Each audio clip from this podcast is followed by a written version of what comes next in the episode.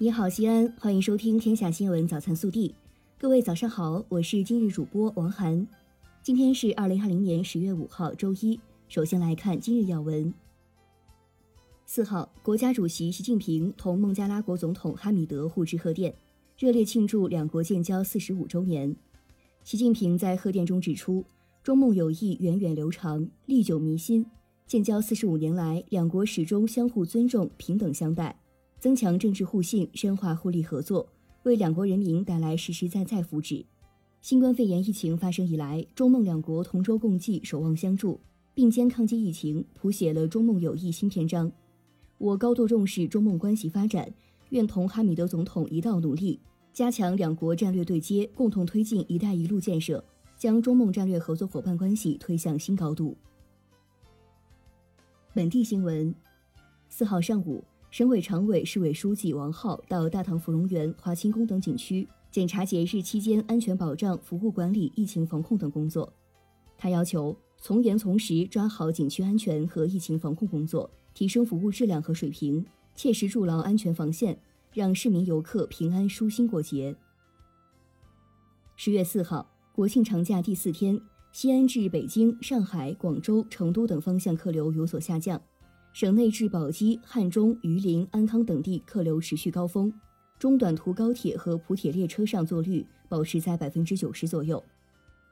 针对省内客流较大的实际情况，西安铁路局四号加开西安至宝鸡、汉中、安康、神木等方向的列车二十三列，满足旅客出行需求。从目前车票预售情况来看，五号西安至各个方向车票依然较为充裕。三号，西安市文化和旅游局组成六个督导组，对全市旅游景区开展安全隐患排查和消防安全工作督导检查。市文旅局提醒广大市民游客，外出游玩要注意旅游安全，参与游玩项目时，根据自身实际情况，谨慎选择高风险旅游项目。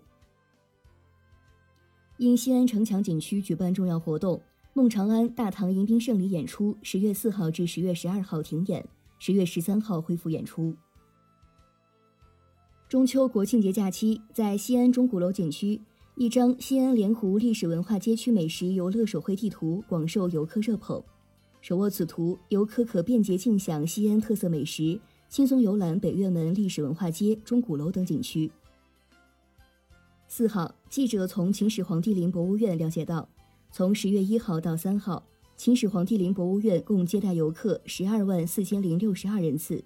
景区根据馆内实时客流情况实施分流和限流措施，在十月三号至六号采取从早七点到晚七点十二小时实行检票参观的延时措施，满足游客参观需求。六号晚十九点三十分，二零二零维亚万冰舞全运炫彩鹿港冰上艺术公益演出活动将在西安奥体中心体育馆隆重上演。届时，中国顶尖花样滑冰双人滑运动员、世界冠军、奥运会银牌得主庞清、童健将为大家带来一场难忘的视觉盛宴。国内新闻：四号，据文旅部综合各地文化和旅游部门、通讯运营商、线上旅行服务商的数据，经中国旅游研究院综合测算，十月一号至四号，全国共接待国内游客四点二五亿人次。实现旅游收入三千一百二十点二亿元。交通运输部数据显示，十月一号至四号，全国道路预计发送旅客一点九一亿人次，同比下降百分之三十点七三；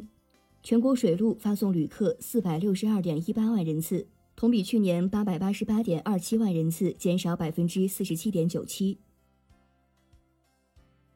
近日。胜利油田二零二零年首批新增石油地质探明储量通过自然资源部油气储量评审。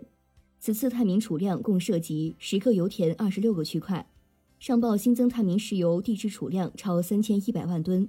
技术可采储量超五百万吨，相当于新发现一个中型油田，且整体具有物性好、产能高、可动性好的特点。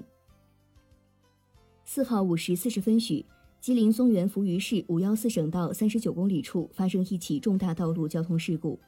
目前已造成十八人死亡，一人受伤。目前应急管理部已派出工作组赴吉林松原指导地方做好事故调查处理工作。近日，重庆女孩沈倩因突发疾病致脑死亡离世。悲痛之余，父母决定捐献出女儿的肝脏、肾脏、角膜和遗体，让六人重获新生。近日，网传北京已发现确诊四例，活动轨迹主要在西单大悦城、京深新发地的涉疫情虚假信息，引发网民广泛关注。经查，该虚假信息系由王某，女，六十六岁，于十月一号首发至五个微信群内，后被转发八千余次，造成了不良社会影响，严重扰乱了公共秩序。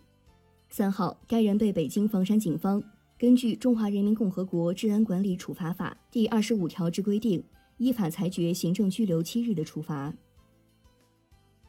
近日，一杭州女子接到自称公检法工作人员的电话。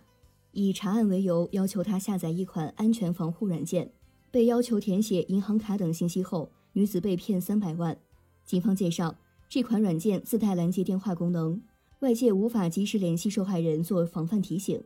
民警提醒，公检法人员不会通过远程程序报案、传递逮捕令，凡是碰见要求提供银行卡信息的，一定提高警惕。十月一号，河南长垣人李先生出差返乡。行至河宝高速新乡段时，发现很多司机占用应急车道，于是李先生拍下三百六十一张车辆违章照片。交警根据这些照片，对三十六名车主进行处罚，均罚款两百元记六分。李先生坦言，他旨在提醒大家遵章行驶，传递正能量。三号，黑龙江佳木斯八十一岁的爷爷在日历写下“孩子们都回来了”的视频走红网络。孙女许佳琪称，在爷爷家桌子上写笔记时翻台历，偶然发现爷爷大大小小的事都会记在日历上。当翻到十月一号，看到爷爷记下“孩子们都回来了”时，感动哭了。他称，爷爷奶奶特别重视家庭氛围，很期盼这一天。过年过节在他们眼里都很重要，应该多回家陪陪老人。十月六号二十二时十八分，火星将运行至最接近地球的地点。天文专家表示，在天气晴好的条件下，我国公众可以欣赏到超级明亮的火星，其亮度甚至超过了当晚的木星，成为夜空中最亮的星，光彩夺目。据了解，观赏明亮的火星不限于六号当晚，整个十月都是观测的好时机。以上就是今天早新闻的全部内容，更多精彩内容请持续锁定我们的官方微信，明天不见不散。